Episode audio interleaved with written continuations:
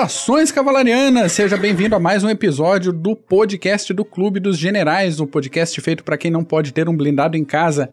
Aqui neste microfone, Glenn Madruga August von Mackensen, do Clube dos Generais, e junto comigo, o amigo professor e analista de defesa Renato Claus Paulus. Como é que tá, Paulus? Tudo bom, Mac? Como é que vai? Tudo tranquilo?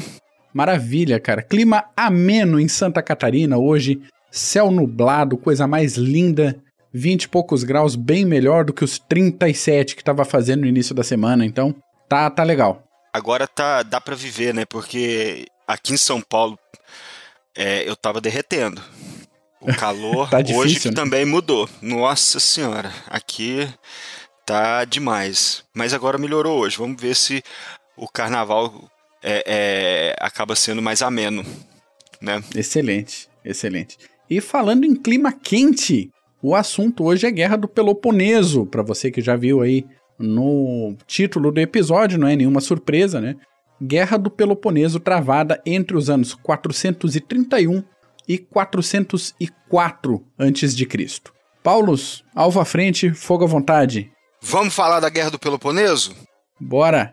Esse episódio de hoje nós estamos dando prosseguimento, na verdade, naquela tríade é, de episódios sobre a guerra na cultura helênica. Nós começamos através das guerras médicas no CGCast 57, que foi o embate entre gregos e persas. Então nós citamos a Batalha de Maratona, Termópilas, é, Salamina, Plateia, Micale, e também citamos é, figuras é, é, históricas da época, como Miltíades, Temístocles e até Xerxes também do lado persa. Nós citamos no último episódio, primeiro da tríade no caso. Então hoje nós vamos falar da Guerra do Peloponeso, que foi o conflito de importância ímpar na história e que serviu de modelo, como nós vamos falar é, mais à frente, serviu de modelo até para análise de outros conflitos, porque até conflitos de hoje em dia, porque Tucídides, que foi o, o autor que escreveu A Guerra do Peloponeso, o livro que estava, que era é, é, testemunha, que foi testemunha na época da guerra, ele foi, se eu não me engano, um general. É, general almirante, agora não me fugiu. Só que ele narrou a história do, do Peloponeso de uma forma brilhante. E é. como nós vamos perceber, essa guerra do Peloponeso, muitos dizem que é o nascimento das relações internacionais. E Tucídides, o pai das relações internacionais. Então, é, isso mostra o, o, o, a grandiosidade desse conflito entre. E também não é só entre Esparta e Atenas, mas é, Esparta e seus aliados da Liga do Peloponeso contra Atenas e seus aliados da Liga de Delos. Então, vamos falar sobre a Guerra do Peloponeso, mas para entender, nós temos que entender um pouco como era o mundo grego naquela época, não é não, Mac? Sem dúvida. Que era o, o, vamos supor, o início do que nós entendemos hoje da política e, e democracia. Bom, é, naquela época a Grécia, a, a, aquela região, ela era composta de cidades autônomas, que eram chamadas de polis e que eram espalhadas por toda a parte oriental do Mediterrâneo, não só na, na, na, na Grécia, na parte do continente, mas todas aquelas ilhas também e até a parte ocidental da Anatólia, como nós vimos a parte da Iônia, com uhum. todas aquelas ilhas que eu lembro até que você citou, Mac, que aquilo lá é Grécia, não é Turquia. Você vai falar Sim. isso para um grego que aquilo dele é Turquia, ele tem um derrame. então, é. E o que, que acontece? Os, cidadão, os cidadãos naquela época eles possuíam um sentimento de cidadania que não ultrapassava os limites de cada cidade. Então, se hoje nós temos o, o, o sentimento de cidadania em um caráter é, nacional, naquela época era um caráter que não que se restringia apenas aos limites da cidade. Não é à toa que se você saísse das cidades, da cidade de onde você pertencia, é, seus direitos cessavam. Então, já, já havia então naquela época um, um, um, um, nascedouro de uma política que nós vamos entender hoje como a democracia. Então, havia muita diversidade política na época. Desde cedo, duas cidades se destacaram, Atenas e Esparta. Atenas ela fica na Ática, tem um amplo território coberto de colinas e planícies que foi ocupado desde a Idade do Bronze, mas que é, só foi consolidado a partir do século VI a.C., através do ateniense Clístenes, que reformou aqueles sistemas de tribos naquela época e, e, criou um conselho que tomava conta da administração das cidades, da cidade, no caso de Atenas, com aquela reunião das tribos, para 500 membros e permitiu que cada cidadão que estivesse registrado, no caso, em uma demos ou aldeia, votasse na Assembleia Popular. Tanto Heródoto como Aristóteles consideram Clístenes como pai da democracia. Então uhum, nós temos justo. aí a, a, a, onde a, a democracia surgiu. Porém, já em Esparta, no Peloponeso, era um pouquinho diferente. É, Esparta vem de uma origem de. advém de um processo de conquista na região, que acabou resultando numa cidade de Esparciatas, ou uma elite militar que dominava os periecos e lotas naquela época, que eram os estrangeiros e servos, desprovidos de direitos. Esses esparciatas, ou essa elite militar, eles tinham dois reis. Então, talvez é, é, é, Atenas, como sempre foi um, uma cidade-estado que desde cedo buscou o comércio, buscou a expansão e a, a, a, Esparta buscou a expansão no Peloponeso e depois cessou, isso tem muito a ver com esses dois reis, que um meio que podava o outro. Então é uhum. é interessante essa, é, é, essa, essa ideia deles de dois líderes na, na cidade-estado. Essa, nessa cidade-estado, no caso de Esparta, tinha um senado e uma assembleia que elegia os gerontes e éforos, naquela época que governavam a cidade nos moldes do que hoje nós temos os prefeitos e secretários. E uma coisa interessante de mencionar de Esparta é que todos os meninos com 12 anos de idade eles eram recolhidos a, a unidades militares e recebiam formação militar severa até a idade adulta, quando viravam soldados profissionais. Então, é, quando nós assistimos no 300, os espartanos como soldados profissionais, realmente, Esparta era uma sociedade militar, diferente de Atenas, que era mais uma sociedade que visava o comércio com outras cidades isso não que Atenas não tivesse forças militares, né? Tinha Isso, um exército muito bem treinado. O próprio Xenofonte fala desse treinamento uh, ateniense.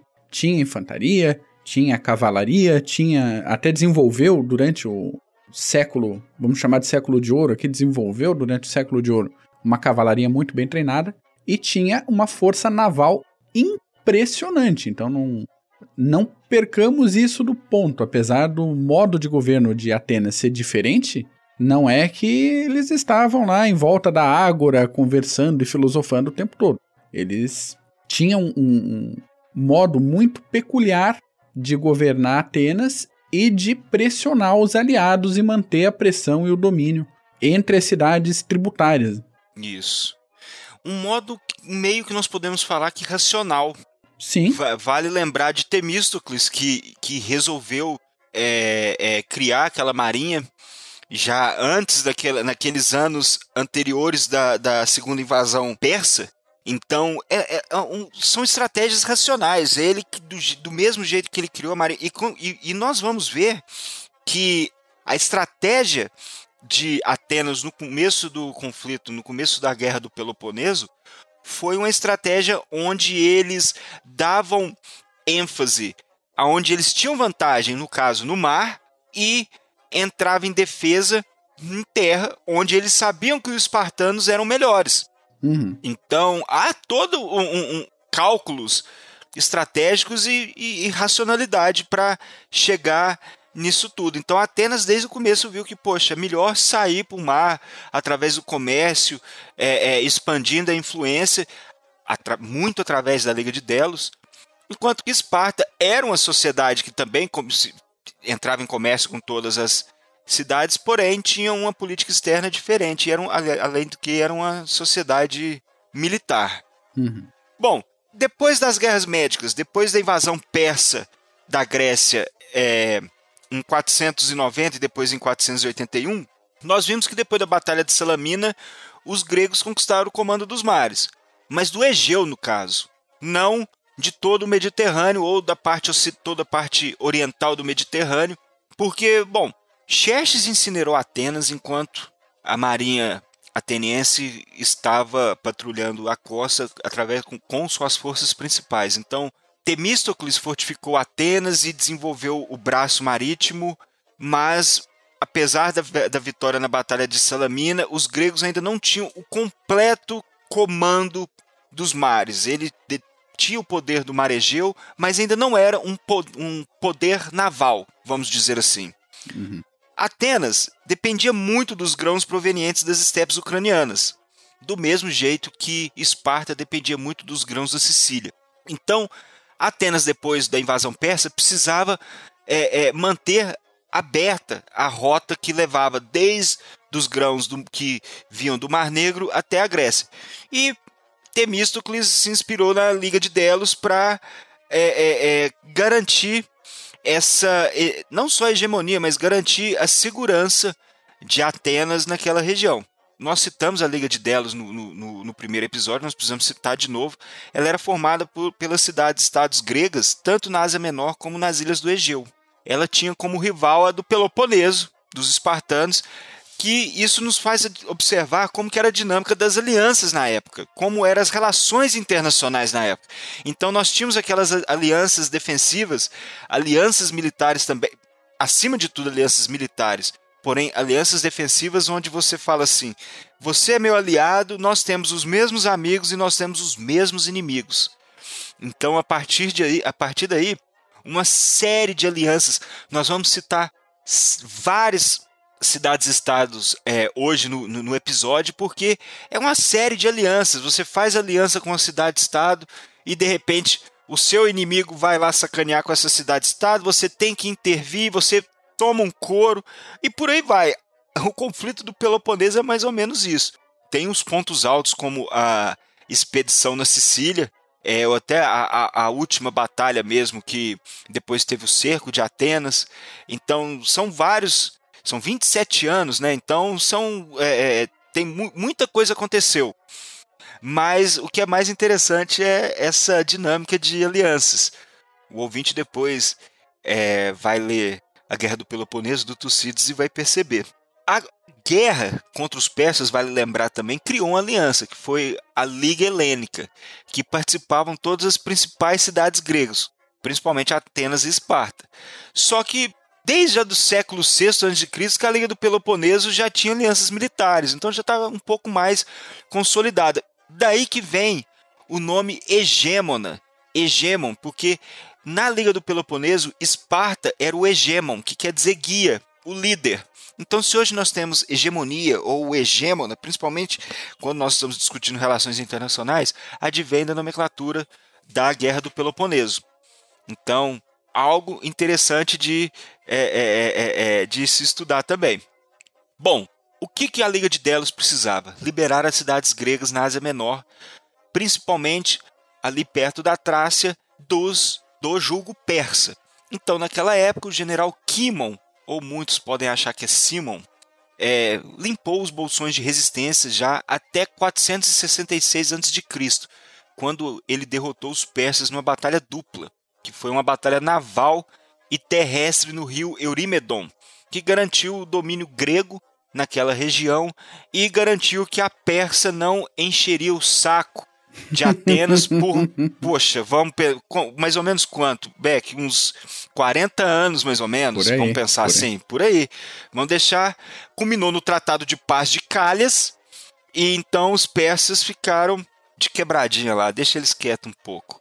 Deixa eu só fazer uma entradinha rápida aqui. A gente está falando o nome de algumas uh, regiões geográficas bem específicas. Sim. Para você que, que acompanha nosso podcast e que de repente, putz, não lembra exatamente onde fica cada coisa. Lembra mais ou menos do formato da Grécia, que é um funilzinho vindo da Europa. Então, mais ao norte fica a Macedônia, a sul da Macedônia a região da Tessália, afinando a região da Beócia e a pontinha da Grécia ali, a península onde fica Atenas, que é a região da Ática.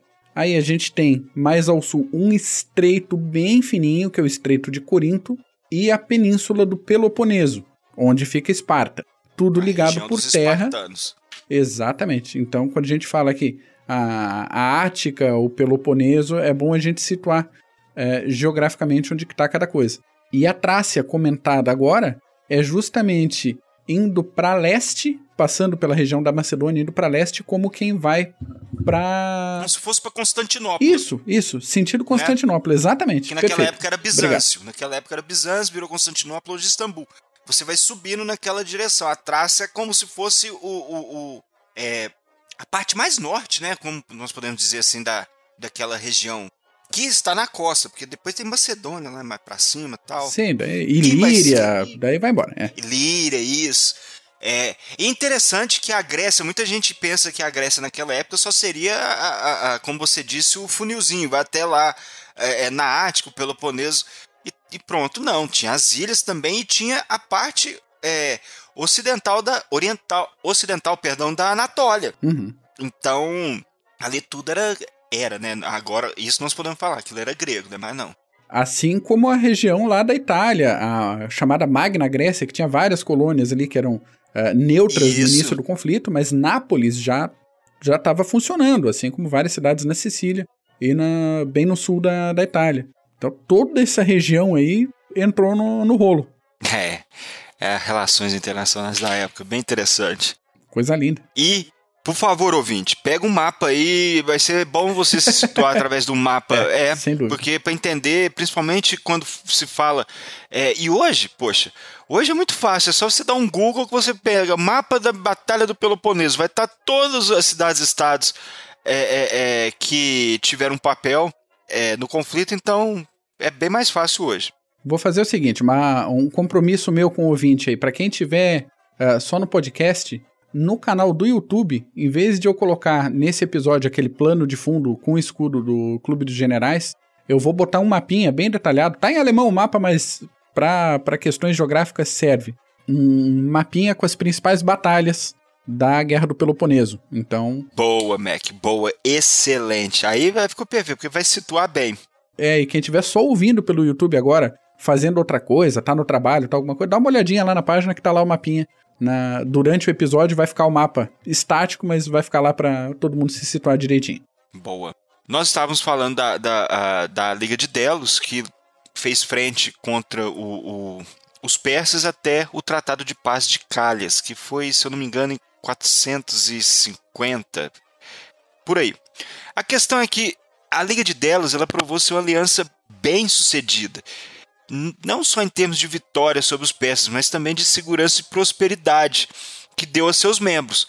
Só que no que começou uma liga é, é, dos estados gregos sob aliança ateniense, não todos os estados gregos, né, mas Atenas e seus aliados, tornou, acabou assumindo é, gradualmente o caráter de um império. Uhum. Mesmo para as proporções daquela época. Então, em 470, por exemplo, é, Naxos, que era uma ilha, que é uma ilha ali no Mar Egeu, deixou de cumprir com suas obrigações, é, fornecer navios, fornecer grana, então pagar o imposto. Então ele foi, foi forçado a voltar na linha. E, de quebra, sua contribuição foi alterada por um número ainda maior de navios para cada campanha e mais tributo. Para deixar de ser palhaço. Fixo, anual, em dinheiro e, e, e, esse processo estava sendo aplicado cada vez mais em outras cidades e estados. Outro exemplo, 465, a ilha de Tazos se revoltou. Então, os cidadãos sofreram um cerco de mais de dois anos e capitularam. Eles foram reduzidos ao status de pagador de tributos e obrigados a pagar uma indenização que os atenienses iam lá todo ano coletar.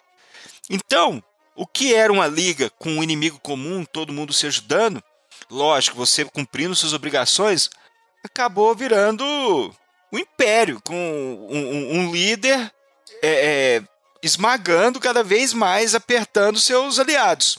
Então, por exemplo, em 454, Atenas trouxe todo o tesouro da liga transferiu para Atenas. E isso aí deu um, um, um, boom na economia de Atenas muito grande, porque você tinha que manter, junto desse tesouro, você mantava, mantinha administração pública, você mantinha muita coisa.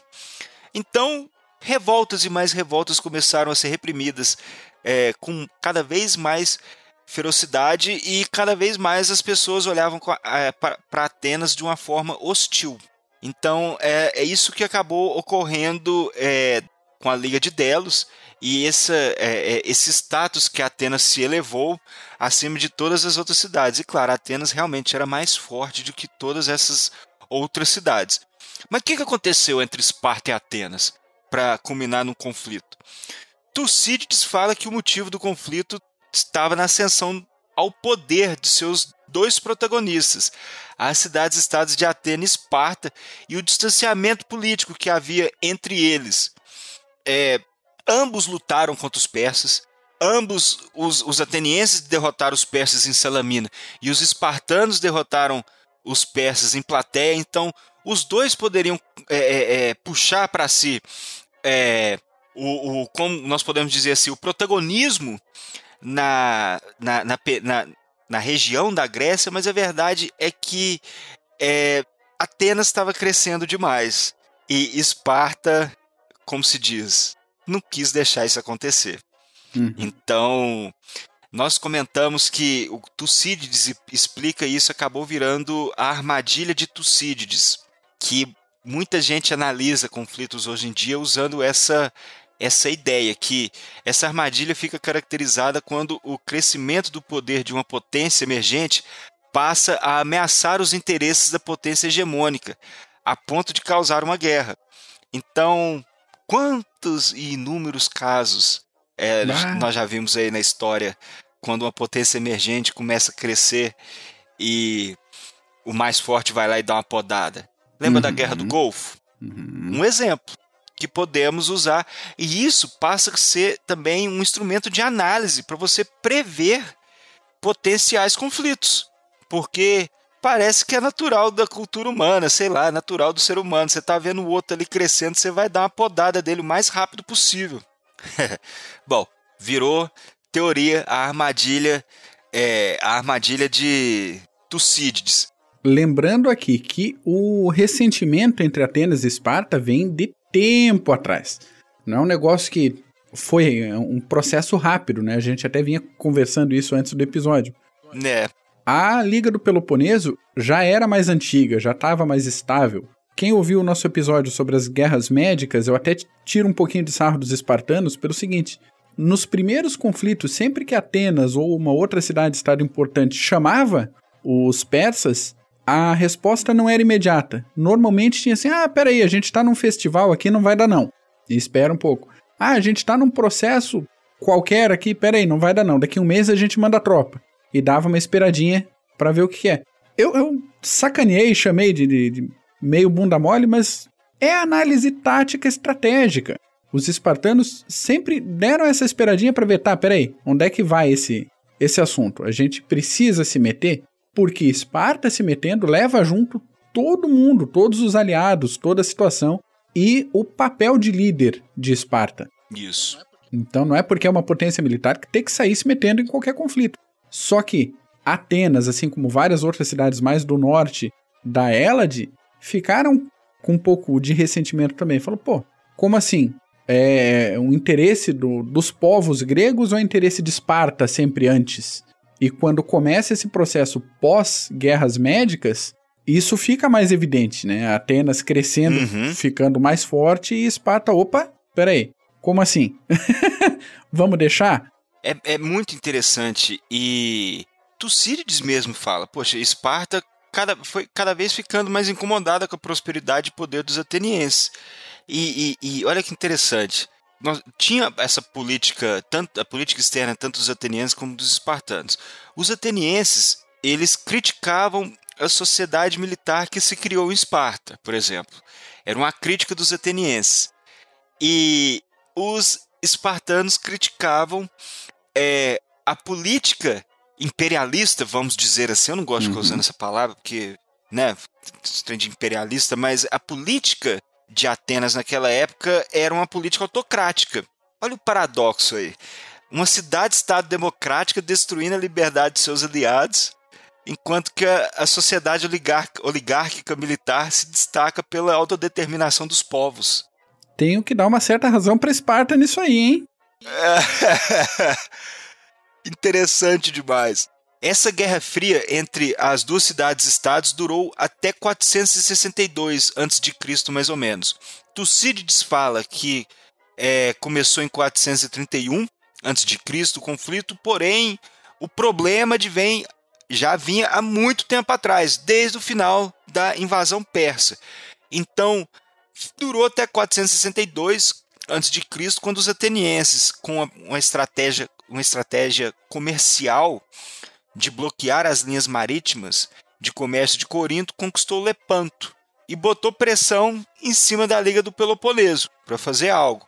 Pressão na Liga do Peloponeso nós podemos entender como pressão em Esparta, né? Uhum. Então, a cidade-estado de Egina se juntou a Corinto, porém ambos não foram páreos para os atenienses, que os derrotaram. Esparta, nessa, nesse problema, ficou numa posição difícil e acabou intervindo.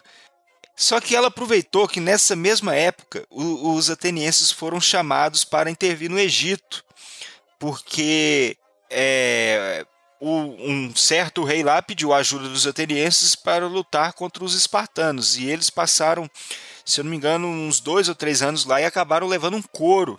Vale lembrar, levaram uma cipuada enorme no, no, no, na, na, no delta do, do Nilo.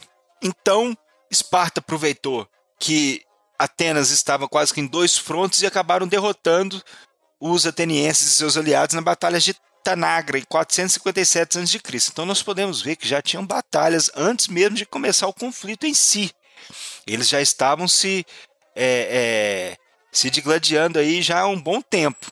Porém, a maré mudou em 454 a.C., quando os gregos foram finalmente aniquilados no Egito. Então, eles perderam um grande número de navios e hoplitas, o que levaram os atenienses a pedirem a volta de Quimon, que estava no ostracismo, e esse negociou uma trégua de cinco anos, no ano então de 452 a.C., quando começou de fato essa trégua de cinco anos. Então os atenienses pediram uma trégua, vamos ficar tranquilo aí com Esparta, porque se eles fossem para o combate, a situação não estava muito boa. Porém, um ano antes dessa trégua expirar, voltaram a ter revoltas na Beócia, Euboéia e Megara. Então os atenienses ficaram numa situação bem complicada e, e, e, por isso eles tendo esse tanto de revoltas perto de Atenas, eles pediram um tratado de paz de 30 anos com a Liga do Peloponeso. Pois então mais um tratado, esse em 445 a.C. Então, os primeiros anos de, é, desse tratado de paz viu Atenas sob o comando de Péricles, que foi um baita de um líder, um baita de um general. Tucídides fala que ele foi o primeiro cidadão de Atenas, o primeiro e verdadeiro cidadão de Atenas. Então, Péricles usou esse tempo para consolidar seu poder e elevar cada vez mais o status de Atenas, a ponto de outras cidades começarem a enxergar cada vez mais uh, Atenas de uma forma hostil, o que já vinha já há décadas, pelo que Atenas vinha fazendo junto dos seus aliados. Então a paz que começou em 445 durou mais ou menos 10 anos, porque Tucídides mesmo fala, os lacedemônios, que são os espartanos, preocupavam-se com o espírito empreendedor e revolucionário dos atenienses. Então, o crescimento de Atenas, a sua prosperidade e o poder cada vez mais causou uma certa inveja em Esparta, que se sentiu no direito de intervir. Então, começa mais ou menos aí, agora, de fato, é o conflito do Peloponeso. Um incidente abriu para nós entendermos como que era a dinâmica na época. Tudo se desencadeou a partir de um evento que foi o conflito naval entre Corfu e Corinto. Então, só para nós situarmos no primeiro evento que aconteceu essa o começo da Guerra do Peloponeso. Corfu era aliado de Atenas, e esse último sabia que além de ser um importante porto comercial na rota com a Itália, se conseguisse pegar todos os navios de Corfu, ele teria um comando quase que completo do mar Egeu. E, principalmente naquela época de conflitos com Esparta, isso seria um, um, uma vantagem enorme para Atenas. Então, é, Atenas interviu, derrotou Corfu e Corinto, e Esparta entendeu que isso era uma quebra do tratado de paz. que na verdade foi apenas um pretexto para entrar é, em conflito com Atenas. Uma nota rápida sobre Corinto. Opa! Corinto fica entre Atenas e Esparta, mais próximo de Atenas, bem perto daquele estreitozinho que a gente falou ali, que liga a região maior de terra controlada por Atenas com o Peloponeso, certo? Corinto sempre incomodou ali e já era um, aliado antigo dos espartanos. Teve Isso. uma situação que deixou um, um osso entalado na garganta dos atenienses, que foi o seguinte: quando os persas invadiram a Grécia e tomaram Atenas, Corinto deu a ideia para Esparta de fazer o seguinte: olha, vamos levantar um muro aqui no estreito e deixa que se lasque. Atenas caiu, não é mais problema nosso, a gente não tem que se meter lá. E esse tipo de atitude de relações, vamos colocar aí, de relações internacionais entre as cidades e Estado, nunca caiu muito bem. Então, sempre que começava um conflito ali, Corinto dava aquela, aquela puxada em Esparta e falou: Olha lá, olha lá, o que está acontecendo? Olha lá, ó, eu tô na reta aqui, vocês não vão vir me ajudar? Olha aqui, a gente é aliado de vocês. Tá vendo o que, que Atenas está fazendo lá? Então, quando o Corinto entrou nesse rolo aí com Corfu, já deu para ver que hum, quem estava mais esperto ali, Esparta, eu imagino o, os líderes de Esparta já coçando a cabeça falando, vai dar ruim. E deu, né? E deu. e deu. Na verdade, eu imagino eles falando assim, deu ruim. Deu ruim porque agora não tem mais jeito. Ainda mais no, no, no estilo de alianças naquela época, é, mexeu com um, mexeu com todos. Dois antagonistas que acabam, ou, ou, ou dois players e que depois de pouco tempo você tem toda a região engolfada já é, é cercada nesse conflito. Uhum. E tudo através da, das alianças. Acaba que vai virando o efeito dominó.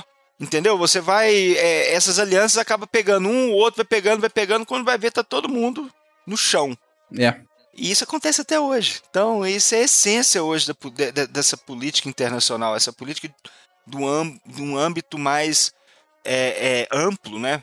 Então, essas alianças, e nós vamos ver também que na conclusão que essas alianças começaram na guerra do através daquela região e que tiveram visibilidade a partir da guerra do Peloponeso. Como nós vimos, começou com a Liga do Peloponeso, depois veio a Liga de Delos, teve a Liga Helênica para lutar contra os, os persas, e tudo são todas alianças acima de tudo militares e que abrangiam também a parte comercial. Então, Atenas levou segurança e prosperidade para os aliados. Tudo bem, depois virou um sacana na frente de todo mundo lá, com Sim. políticas autocráticas, mas é, uh, nós podemos observar o embrião de como são hoje as alianças hoje em dia, no século XXI. Sem dúvida. Depois desse conflito entre Corfu e, e, e, e Atenas, Corfu, no caso, Corinto e Atenas, essa batalha naval, Péricles ele desenvolveu uma estratégia de exaustão para fazer frente a Esparta. Na verdade, ele ficaria na defensiva em terra e ofensiva no mar, porque ele tinha vantagem da sua marinha. Os espartanos invadiram a Ática, região onde fica Atenas, mas não conseguiram atacar Atenas devido às suas muralhas, e que iam desde Atenas até o porto de Pireus. Essas muralhas seguraram os espartanos, mas não segurou a peste, que é, a, a população toda dentro das muralhas em período de conflito, acabou a peste é, é, levando, quase que dizimou a população ateniense, entre eles Péricles. Então, essa foi a grande perda dos atenienses no começo da Guerra do Peloponeso. Então, o comando passou para Cleon, que cometeu o grande erro de transformar essa estratégia de exaustão, que estava dando certo naquela época, para uma estratégia de agressão. Então há uma troca de estratégia e com isso é, mudaram-se os rumos do, da Guerra do Peloponeso. Bom, em meio a operações de bloqueio com o intuito de cortar rotas de comércio das cidades do Peloponeso, algo normal naquela época, uhum. você é, é estratégia é, comercial que a, ocorre até hoje. Atenas deu combate naval e venceu importantes batalhas no Golfo de Corinto sob o comando de Fórmio. Isso foi o começo da Guerra do Peloponeso, mais ou menos assim, o, o, os primeiros combates navais, o que estava acontecendo. Esparta respondeu cercando Plateia, que era um grande aliado de Atenas. Então, essa é a dinâmica da Guerra do Peloponeso.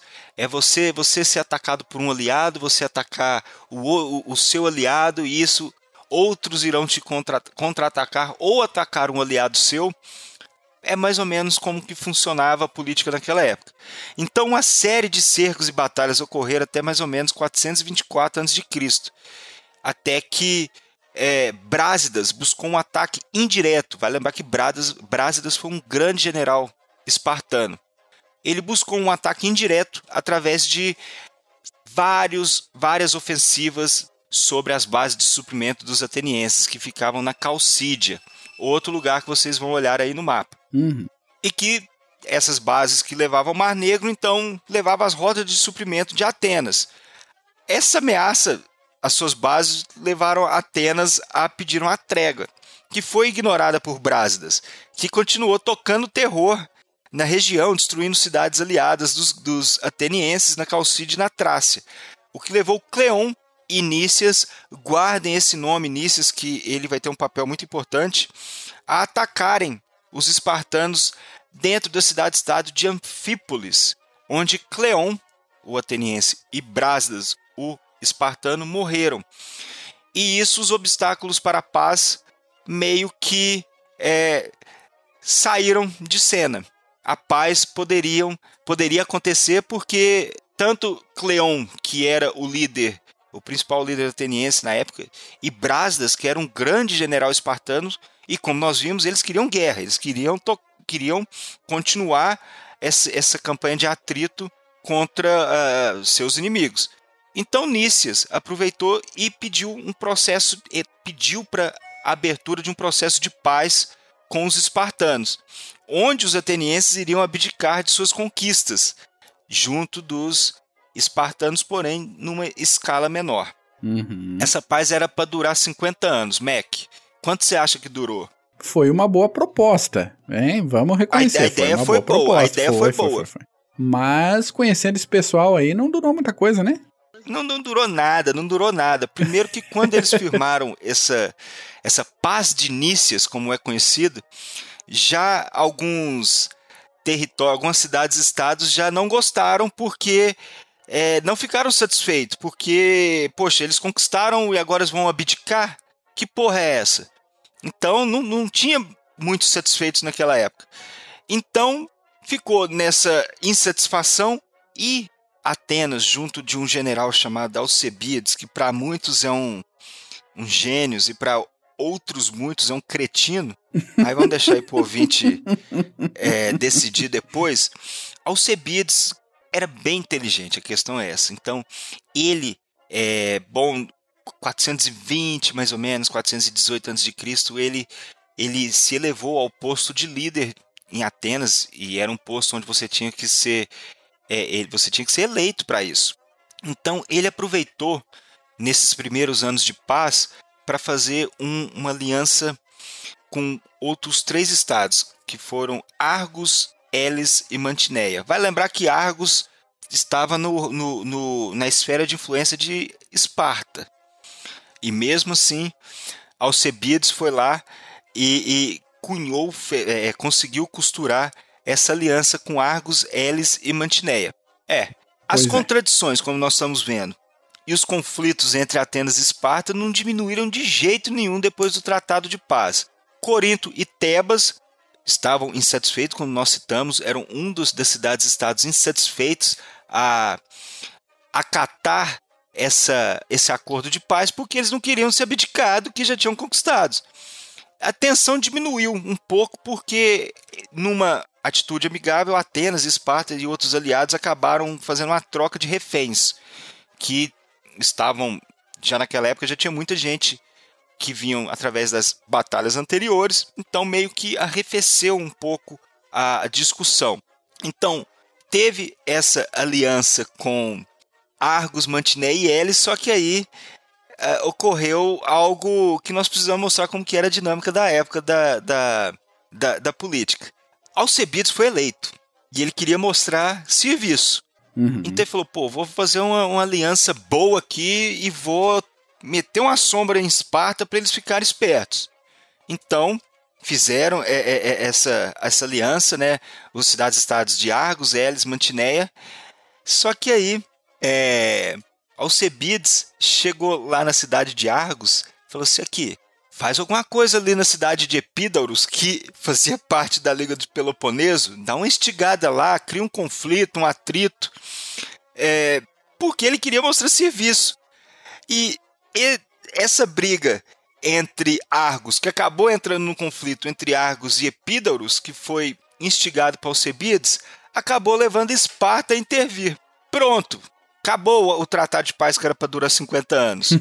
então, em 418 a.C., a Batalha de Mantineia, o, o rei Arges, ou Arges, obliterou os atenienses e seus aliados, Argos, Elis e Mantineia, numa batalha que foi, na verdade, uma das maiores batalhas da, da, da Guerra do Peloponeso, porém não influenciou muito, porque ocorreram outros fatos. Mas em 418, é, o rei Arges foi lá nessa, poxa, fizemos o tratado de paz, eles estavam estavam na pior, cheio de revolta, e agora eles vão lá e mandam essa de novo. Putz, aí voltaram mais uma vez. Esparta conquistou a hegemonia nessa época, na Grécia inteira, porque Atenas perdeu muito prestígio. Agora, Mac, uma coisa que nós temos que citar para os nossos ouvintes é o que ocorreu em 416 a.C., uhum. que foi o cerco da Ilha de Melos. Por que, que nós vamos citar isso? Porque é, nós citamos que a Guerra do Peloponeso e Tucídides é, marcam o começo das relações internacionais e que é, vários eventos ocorreram que dão é, é, é, exemplos de como eram as relações internacionais na época e a semelhança com hoje em dia. Pois bem, houve um diálogo de Melos que está no livro do Tucídides, que foi é, entre os líderes de Atenas e os líderes de Melo. Resumindo, os melianos, que apesar dos laços ancestrais com Esparta, eles escolheram permanecer neutros na guerra. Então, Atenas invadiu a ilha no verão de 416 a.C. e exigiu que esses se rendessem e prestassem homenagem a Atenas ou enfrentassem aniquilação. Os melianos recusaram e usaram a racionalidade. Então, poxa, nós não nós estamos neutros, não queremos não queremos guerra com ninguém, deixa a gente quieto. Só que Atenas não estava nem aí. Então Atenas invadiu, cercou a cidade e ocorreu nesse nesse é, é, nesse interim esse diálogo de Melos que foi uma negociação entre ambos os líderes. E esse diálogo mostra é, é um estudo clássico do realismo político, que ilustra as preocupações geralmente egoístas e pragmáticas que motivam um país a ir em guerra hoje em dia. Então, é, nas palavras de Tucídides, traduzidas no, no, livro que depois nós vamos citar, na tradução do Luiz Gama, isso, Luiz Gama no caso, então nós vamos traduzir aqui apenas um pedaço do diálogo de Melos para o ouvinte ver como que era é, é, o, não só o realismo, né, mas como que era naquela época já o, o, o pré-guerra e as intenções e as negociações. Bom, os atenienses depois de muito diálogo falaram: de nossa parte, então não usaremos frases bonitas, dizendo que exercemos o direito de dominar porque derrotamos os persas, ou que estamos vindo contra vós porque fomos ofendidos, apresentando num longo discurso argumentos nada convincentes. Não julgamos conveniente tampouco que afirmeis que não vos juntastes a nós na guerra por serdes colonos dos lacedemônios ou dos espartanos, ou que desejeis convencer-nos de que não nos ofendestes de forma alguma. Preferimos pensar que esperais obter o possível diante de nossos e vossos sentimentos reais pois deveis saber tanto quanto nós que o justo, nas discussões entre os homens, prevalece quando os interesses de ambos os lados são compatíveis, e que os fortes exercem o poder e os fracos se submetem. É, resumindo. Bah, que recadinho, hein? Porra, cara, isso é sensacional, bicho. É, é tipo. Não vou te é... enrolar, tá? Olha o meu tamanho, olha obede... o teu. Isso! Manda quem pode, obedece quem tem juízo e falou: não usaremos frases bonitas dizendo que exercemos o direito de. Não! Vocês fazem parte de nosso esforço de guerra, dos nossos objetivos políticos. E nós somos mais fortes que vocês. Então, para vocês, só restam se submeter. Olha o final.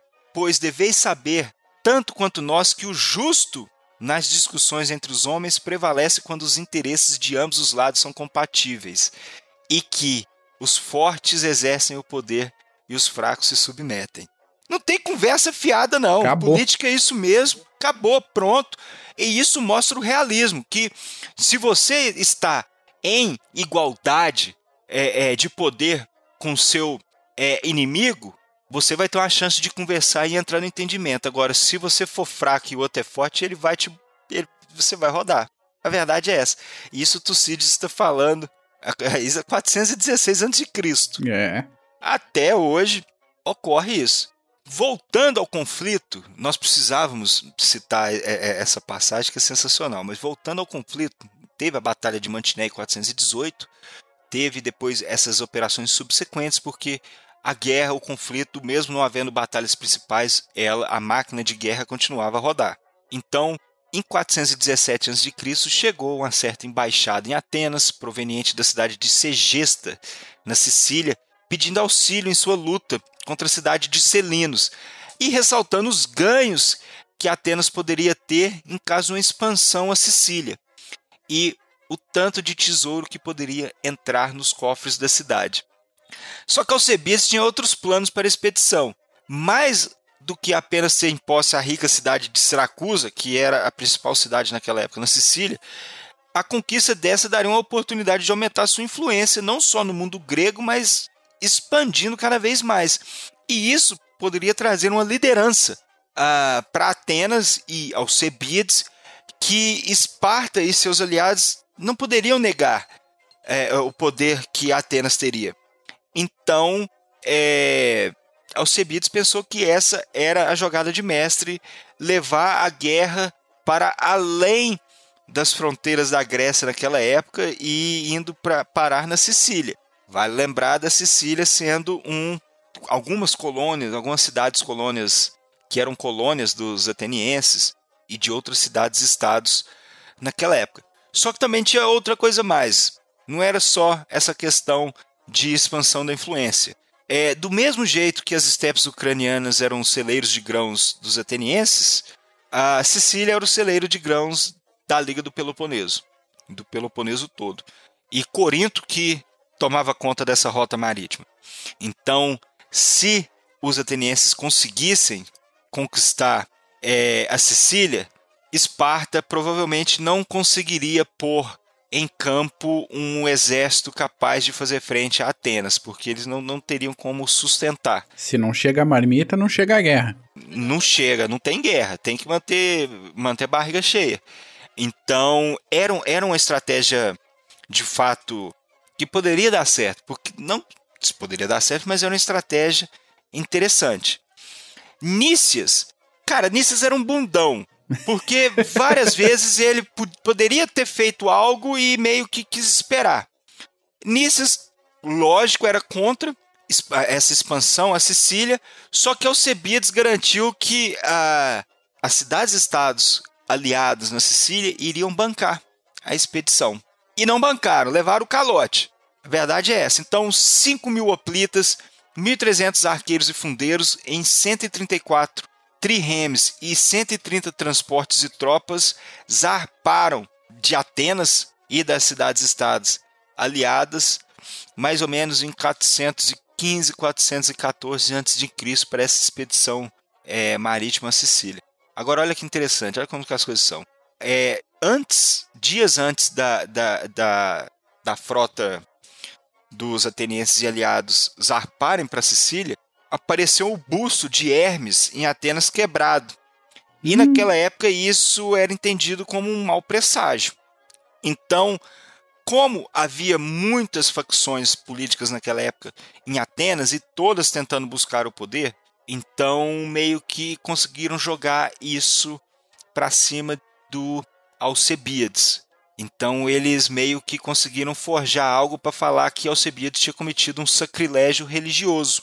Só que eles sabiam que se eles levassem Alcebiades ao julgamento antes da expedição ter zarpado, ter saído para é, ter navegado para a Sicília, provavelmente as tropas estariam do lado de Alcebiades e aí ia dar merda.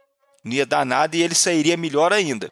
Uhum. Então eles esperaram Alcebiades chegar na Sicília para aí mandarem buscar ele, porque aí não teria jeito.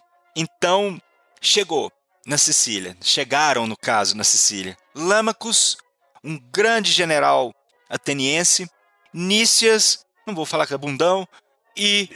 Mas já falei. e Alcebiades. Lamacus, quando, quando chegou, primeira coisa que ele propôs: vamos atacar. Na surpresa, vamos pegar todo mundo aí tentando entender por que, que nós estamos aqui. E Nícias falou: não! Vamos nos estabelecer primeiro para depois começar a expandir. E nisso, Siracusa percebeu que os é, os atenienses estavam lá, se reforçou e foram para o ataque. Então, troféu joinha para o Nícias, só que os, a, as forças de Siracusa não conseguiram é, é, é vencer os atenienses fora, fora, da, da, fora das muralhas da cidade. Então, eles não conseguiram penetrar e, com isso, os atenienses começaram a montar linhas de cerco sobre a cidade de a cidade a cidade de Siracusa. Então, e aquelas linhas de cerco naquela época, é você fazer uma linha de cerco para se proteger de quem está vindo de fora e uma linha de cerco para se proteger de quem vem de dentro. Então era você meio que eu não sei o nome disso. Dizem que é contra contravallation em inglês, mas é uma linha de cerco que você se protege de quem está vindo de dentro da muralha no caso e também quem vem na ajuda, quem vem uhum. de fora para tentar ajudar. Então, começaram essas obras de cerco, só que, ahá, os atenienses mandaram buscar os Cebides. e nisso tinha acabado de acontecer a Batalha de Siracusa. E eles estavam lá construindo é, linhas de cerco. Porra, ó, você fez sacrilégio, vai ter que voltar. Alcebiades, beleza, vou voltar. No meio do caminho foi para Esparta. Ué? Olha que beleza. Ué? É, porra, é, é, interessante demais. O cara foi pra Esparta, falou: vocês vão me fuder? Pô, então tá bom, vou pra Esparta. E vou entregou todos os planos coisas. dos atenienses que, a, a, ponto dos espartanos enviarem o general Gilipus pra Sicília para ajudar Siracusa a fazer frente aos atenienses. Olha aí, que beleza. Tá bom. Mas não acabou não, não acabou não. A verdade é que os atenienses estavam numa situação, estavam na pior, porque eles estavam numa terra estrangeira, em desvantagem numérica, sem cavalaria para defender os flancos. Uhum. Então, é, porra, não, não tava numa boa. Então eles resolveram focar em operações marítimas contra Siracusa. Mas em 403 a.C., eles acabaram por encontrar as forças de Siracusa e Corinto, que Corinto também foi ajudar, e numa região perto de Siracusa com águas é, perigosas, com muitas rochas, muitas é, muitas ilhas, então há águas estreitas. Lembra de Salamina, quando nós citamos uhum. que quem aconteceu isso, com quem que aconteceu isso, e na verdade foram com os persas, que tinham vantagem numérica, e em águas desse jeito, quem tem vantagem numérica acaba sendo presa fácil. Então, Atenas se ferrou. Porém, Atenas não tinha se dado por vencido. Então, mandaram é, uma mensagem para Atenas e Atenas mandou o general Demóstenes, Demóstenes para tentar é, restabelecer o poder ateniense lá e continuar fazendo frente a Siracusa e os aliados, Corinto e também Esparta. Só que Esparta estava mais mandando, vamos dizer assim, observadores militares. Uhum. Mandaram o general Gilipus. Tudo bem. O Demóstenes percebeu que a moral dos atenienses estavam bem baixos, recursos bem escassos, e com isso ele é, propôs uma retirada. Vamos voltar para Atenas. Só que quem disse que não, que era melhor esperar? Vamos esperar que talvez as coisas vão mudar. Nícias, mais uma vez, deixou de voltar para Atenas, Siracusa bloqueou a frota ateniense e destruiu tudo.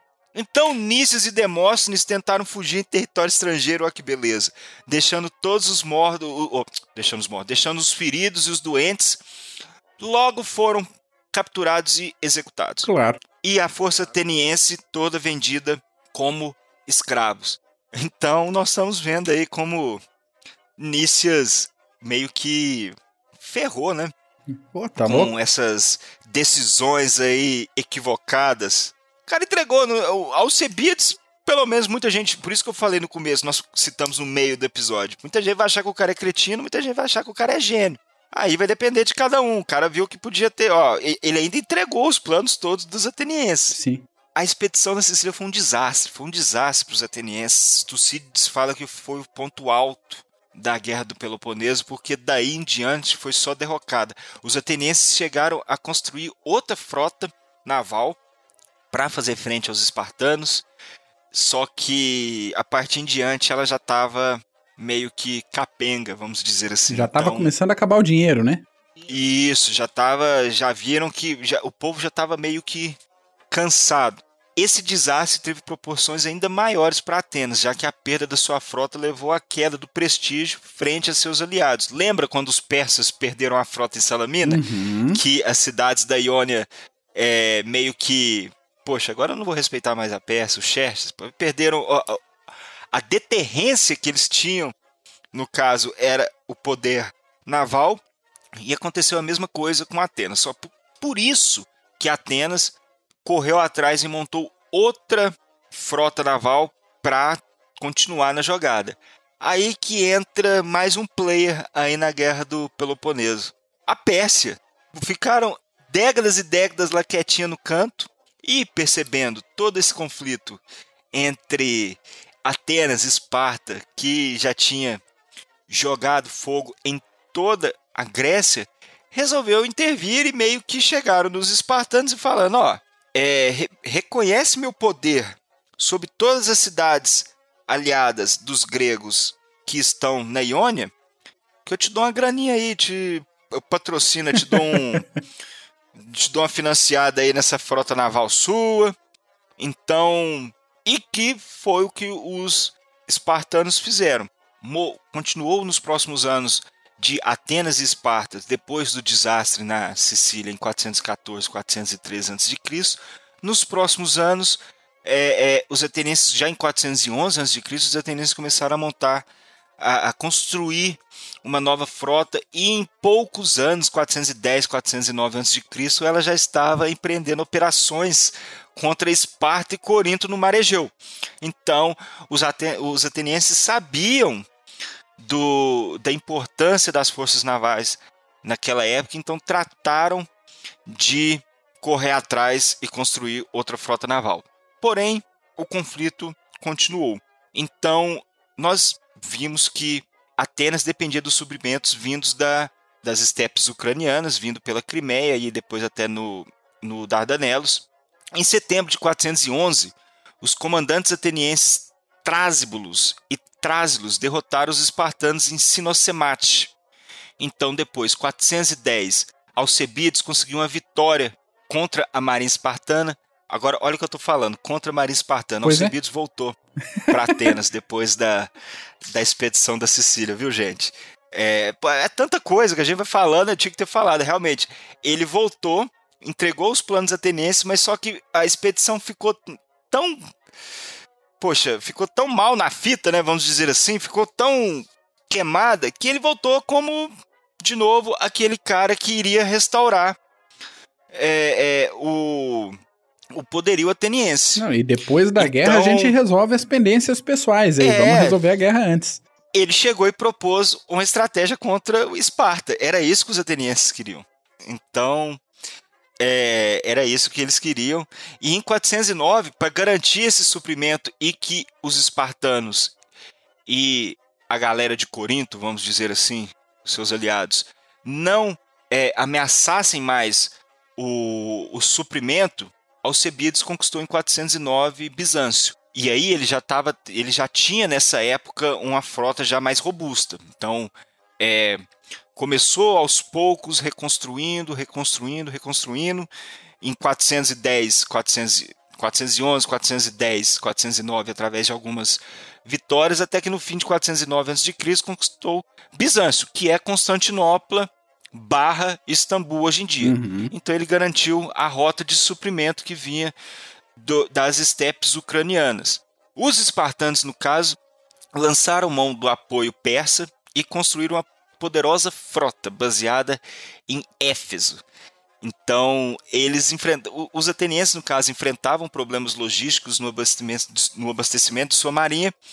Então, Alcebiades, em 407 a.C., dividiu a frota em duas partes. Então, ele mandou uma ao norte para que conseguisse é, é, garantir e pacificar essa região onde passava seus suprimentos para sustentar Atenas e suas cidades-estados, e a outra ele mandou Antico, um outro general ateniense, mandou para o sul, mas com ordens de evitar o confronto.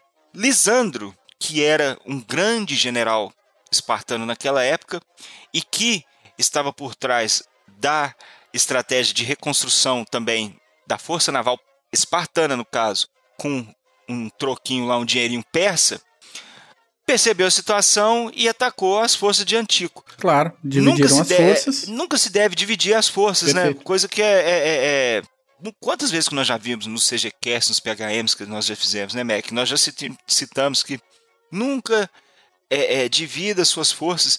E isso quem deu muita ênfase depois foi até Napoleão, uhum. que, e, e pegando é, é, essas histórias antigas de Tucídides, Heródotos, para depois você trazer teorias de cunho estratégico para você aplicar no campo de batalha. E uma dessas é nunca divida suas forças.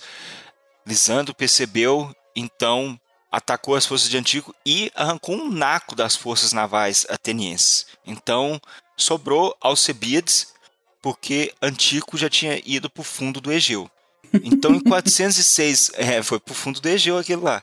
Em 406 a.C., agora nós já estamos no fim do confronto do Peloponeso, o almirante espartano Calicrátidas teve a ideia de bloquear a frota ateniense no porto de Metilene durante operações que eles estavam fazendo na área junto de aliados atenienses.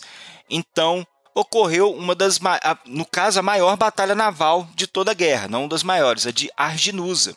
Calicrátidas continuava a atacar com 170 navios, tentava fazer frente, mas deixou 50 embarcações sob o comando de Eteônico para bloquear o porto de Mitilene, de modo que pôde contar com apenas 120 é, é, belonaves contra em torno de 150, 160 triremes atenienses. Então, é, as forças do Peloponeso perderam mais de 60 navios, né, triremes, Calicrátidas morreu em batalhas e os espartanos ofereceram um acordo de paz para Atenas porque eles tentaram bloquear no porto de Metilene e não deu certo. Atenas virou a batalha, acharam que estavam na melhor agora, Calicrátidas morreu, pediram paz, só que os atenienses não aceitaram, Mac. Claro. Não aceitaram. Quando todo mundo em Atenas estava assim, agora tá ganho, vamos oferecer paz. Não. Olha que interessante, né? né? O povo já meio que estava cansado da guerra. Então, é, é, eles estavam insatisfeitos com o desempenho dos generais, almirantes. Então, eles chamaram de volta as forças atenienses e sacaram Alcebiades. Porra, Alcebiades entregou, foi, foi herói, já foi vilão, tudo. Depois aí o ouvinte fica pro ouvinte entender aí se ele era é, se era gênio ou se era cretino de fato. Uhum. Só que os atenienses mandaram, é, é, no lugar de Alcebiades, foram colocados outros generais adversários dele e que levaram essa frota naval até Aegospotame. Aegospotame, que é o nome da, da, da cidade, perto do. da cidade, não, dessa região, que é perto do Dardanelos. O que permitiu que Lisandro capturasse em 405 a.C toda a marinha ateniense. Que presentão, hein? Poxa, é, que só faltava essa, né, podemos dizer. Então, com a linha de abastecimento de grãos novamente cortada, Lisandro fez um, um bloqueio naval de Atenas, enquanto Pausânia cercava a cidade por terra. Então foram seis meses de cerco aí, até que Atenas se rendeu e a, a, a, as muralhas da cidade se dissolveram. Então, junto desse cerco foi até 404 a.C., quando acabou de fato a Guerra do Peloponeso, 27 anos. Mas como nós vimos, duraram mais do que 27 anos. São, é, foram bem mais do que 27 anos. Pois bem, acabou o conflito do Peloponeso, é um conflito longo. Nós não citamos, vamos supor, é, é, ordens de batalha, batalhas, uhum. táticas. Hoje nós citamos mais a dinâmica, tentamos, tentamos, né, fazer como Tucídides fez, de narrar um pouco como foi essa guerra do Peloponeso. Então, no longo prazo, acabou. Claro, Atenas entrou um pouco no ostracismo, enquanto Esparta adquiriu a hegemonia da região, só que no longo prazo tiveram mais consequências. É, houve um enfraquecimento das cidades-estados na Grécia em detrimento dos regimes oligárquicos, que surgiram através da, da, da influência de Esparta. E que isso depois nós vamos ver que até que surgiu outro até mais poderoso, que é a Macedônia. Pois é, no fim das contas, todo mundo na Hélade se enfraqueceu e a Macedônia estava assistindo, né? Assistindo, aprendendo. Uhum. É, é, é, acima de tudo, né? E depois dessa, desse confronto entre, entre Esparta e Atenas, pouco tempo depois, a Macedônia já estava é, é, é, buscando já essa hegemonia na região. Excelente. E que conquistou, né? Conquistou. Depois conquistou lindamente. a hegemonia de quase metade do mundo. É. Paulos, meu caro. Mac. Referências bibliográficas, manda lá. O que, que você tem para nós? Referências bibliográficas. Bi... Ó. Referências bibliográficas. Hoje nós vamos citar uma referência bibliográfica. História da Guerra do Peloponeso, de Tucídides. Então, a FUNAG disponibilizou é, o PDF do livro, gente. Então nós vamos botar o link é, do. Perdão, eu tinha falado que era Luiz da Gama, é Mário da Gama, quem traduziu do grego. Então tem PDF e nós vamos, né, Mac, botar lá na descrição. Com certeza. Para o ouvinte baixar aí e ler a história do Peloponeso. Excelente. São 630 páginas de diversão aí para nós. Maravilha. Eu vou colocar mais duas coisinhas aqui para quem tiver interesse. A Guerra do Peloponeso, uma obra mais moderninha, de 2006, do Donald Kagan, que é um, uma leitura complementar com estudos mais atuais, só que aquilo que a gente sempre fala, dá para ir na, no relato de época, dê preferência para o relato de época. E aí eu aponto um, uma segunda obra, que é o livro Helênicas, do Xenofonte, que também está disponível online, aberto, só que em inglês. Eu não sei se tem versão em português uhum. traduzida em domínio público, mas de qualquer forma eu vou deixar o link aí em inglês para quem quiser dar uma olhadinha. Então tem vários episódios não só da Guerra do Peloponeso, mas também um pouco mais. Então a, aquele retorno dos 10 mil, que foi a, a volta daqueles voluntários gregos que apoiavam a, a, reivindicação do Ciro, Ciro jovem, ao trono persa, e depois tiveram que voltar, tudo, tudo isso está nessa, nessa obra, então tá aí o link também na descrição do episódio para quem tiver interesse. Boa, perfeito. Isso aí. Vimos como as relações internacionais, como são entendidas hoje em dia, nasceram.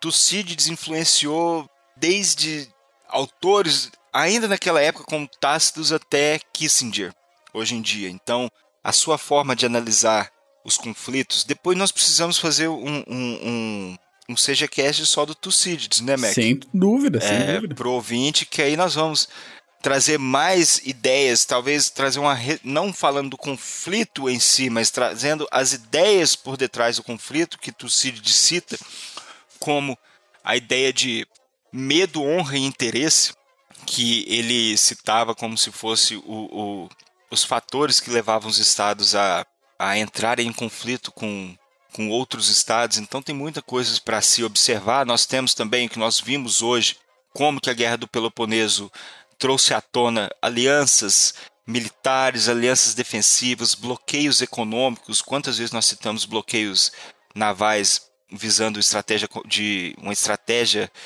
é, econômica, né? Uhum arbitragem internacional, quando você tem, no caso, naquela época, no confronto, você tinha os seus aliados e muitas coisas eram levadas para deliberação, e a estratégia de exaustão do Péricles também, que é aquela estratégia de você ir mantendo só na defensiva e cansando o seu inimigo, que foi algo que ele fez deixando a, a, a, população de Atenas dentro das muralhas e que depois se tornaria também uma constante nos conflitos. A construção de muralhas e a população dentro e os cercos, né?